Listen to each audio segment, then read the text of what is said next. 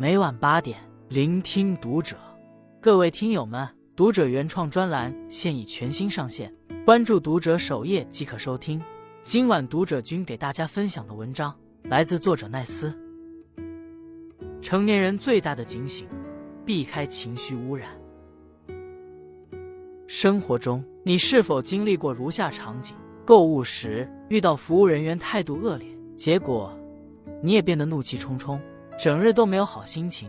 职场中有同事经常抱怨工作辛苦又不赚钱，导致整个团队怨声载道，士气低迷。堵车时，某位车主焦躁鸣笛，于是周边的车主也跟着心烦意乱，招致一片刺耳的喇叭声。这种坏情绪的扩散，在心理学中有个专业名词，叫做情绪污染。它犹如无色无味的毒药，往往能够在不知不觉中。透支我们的生命能量。若想让自己焕发蓬勃生机，我们就要学会抵御情绪污染。一，比病毒更易传播的是负面情绪。美国洛杉矶大学的心理学家加利斯梅尔曾做过一个著名的情绪传染实验。他让一个笑容满面的人与一个愁眉苦脸的人共处一室，并观察两人的情绪变化。结果不到半个小时。那个原本笑容满面的人，也开始变得闷闷不乐。为了排除实验的偶然性，斯梅尔随后还做了一系列验证。研究结果无一例外均表明，人的消极情绪会在二十分钟之内传染给别人。与人相处的过程中，我们很容易被他人的情绪所感染，继而产生相似的情绪。殊不知，过多的情感共鸣亦是滋长负面情绪的温床。曾听朋友讲过这样一个故事。有一次，他去参加高中同学的聚会，大家多年未见，彼此十分想念。酒桌上，同学们起初相谈甚欢，还互相调侃当年的趣事。过了一会儿，有位同学突然话锋一转，借着酒劲不停抱怨自己的生活：工作不如意，多年没有升职加薪，婚姻不顺利，婆媳关系紧张，丈夫又软弱无能。刚开始，大家还只是听该同学一个人哭诉。在旁边予以劝慰，但是很快，这种沮丧的情绪几乎感染了所有人。同学们纷纷开始倾诉自己这些年的坎坷经历，哀叹生活的苦楚不易，甚至开始竞相哭泣起来。就这样，原本是高兴的同学聚会，却变成了吐槽大会。最后，所有人都变得郁郁寡欢。情商之父戈尔曼曾说：“情绪具有超强的传染性，而且很容易情绪泛滥。”不仅能从一个人传染给另一个人，也会因为一件事蔓延到所有事。若是一味接收别人投射的负面情绪，我们的心境就容易受到干扰。原本兴高采烈的你，被人灌了一肚子苦水之后，难免会感到烦躁压抑。不要让他人的乌云密布遮住你自己的晴空万里。懂得及时止损，保护自己不被二手情绪影响，是一个人成长过程中的必修课。二。陷进情绪漩涡只会消耗自己。作家大卫·波莱在《垃圾车法则》一书中说：“这个世界上有许多的人就像垃圾车，他们装满了垃圾，四处奔走，充满懊悔、愤怒、失望的情绪。这种人往往以消极的态度看待事物，所到之处布满了他们播散的情绪垃圾。跟这种人接触久了，我们终将被拖入负能量漩涡。”丧失对生活的热忱。美国作家珍妮大学毕业后，在《纽约前锋报》当编辑。当时，他跟一位同事在公寓合租生活。该同事整日愁眉不展，经常跑到珍妮房间发牢骚。他不是抱怨自己被领导针对，就是嫌自己的薪水太低，还总是叹息自己的命不好。珍妮每次都耐心安慰他，让他不要过多担心。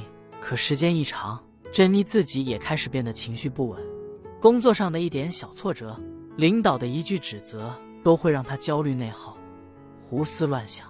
慢慢的，珍妮仿佛失去了动力。她在工作上总是糊弄了事，只想回家躺平混日子。直到一年圣诞节期间，她回家探亲，珍妮看到父亲为了维持生计，每天还在拼命工作，反观自己，总是一副颓废的模样。这让他倍感羞愧。他想到自己虽然出身普通，但并不缺少父母的疼爱，也有知心的朋友和满意的工作。如今一团糟的生活，都是从他遇到那个消极的同事开始的。于是，珍妮回到纽约做的第一件事，就是从合租公寓里搬出来。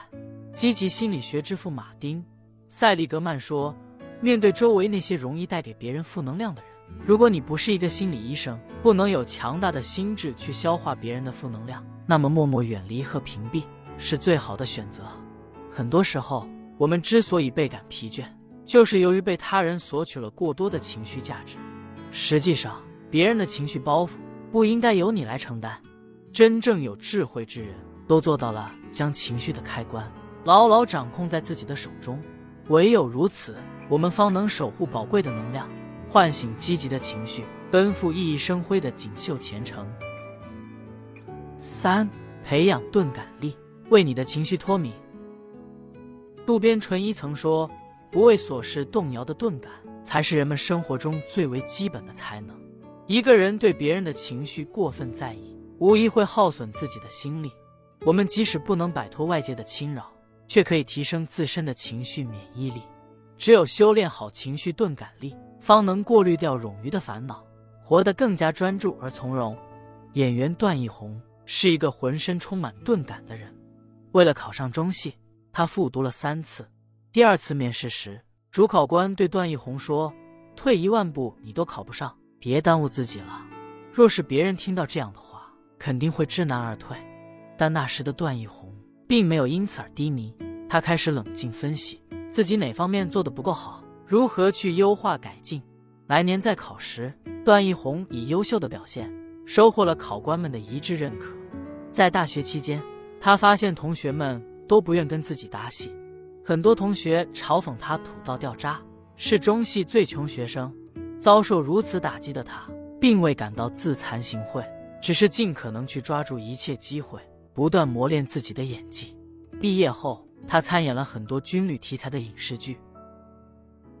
于是，又有一些人抨击他用力过猛，说他戏路太窄，走不远。面对接踵而至的质疑声，段奕宏泰然自若地继续走自己选择的道路。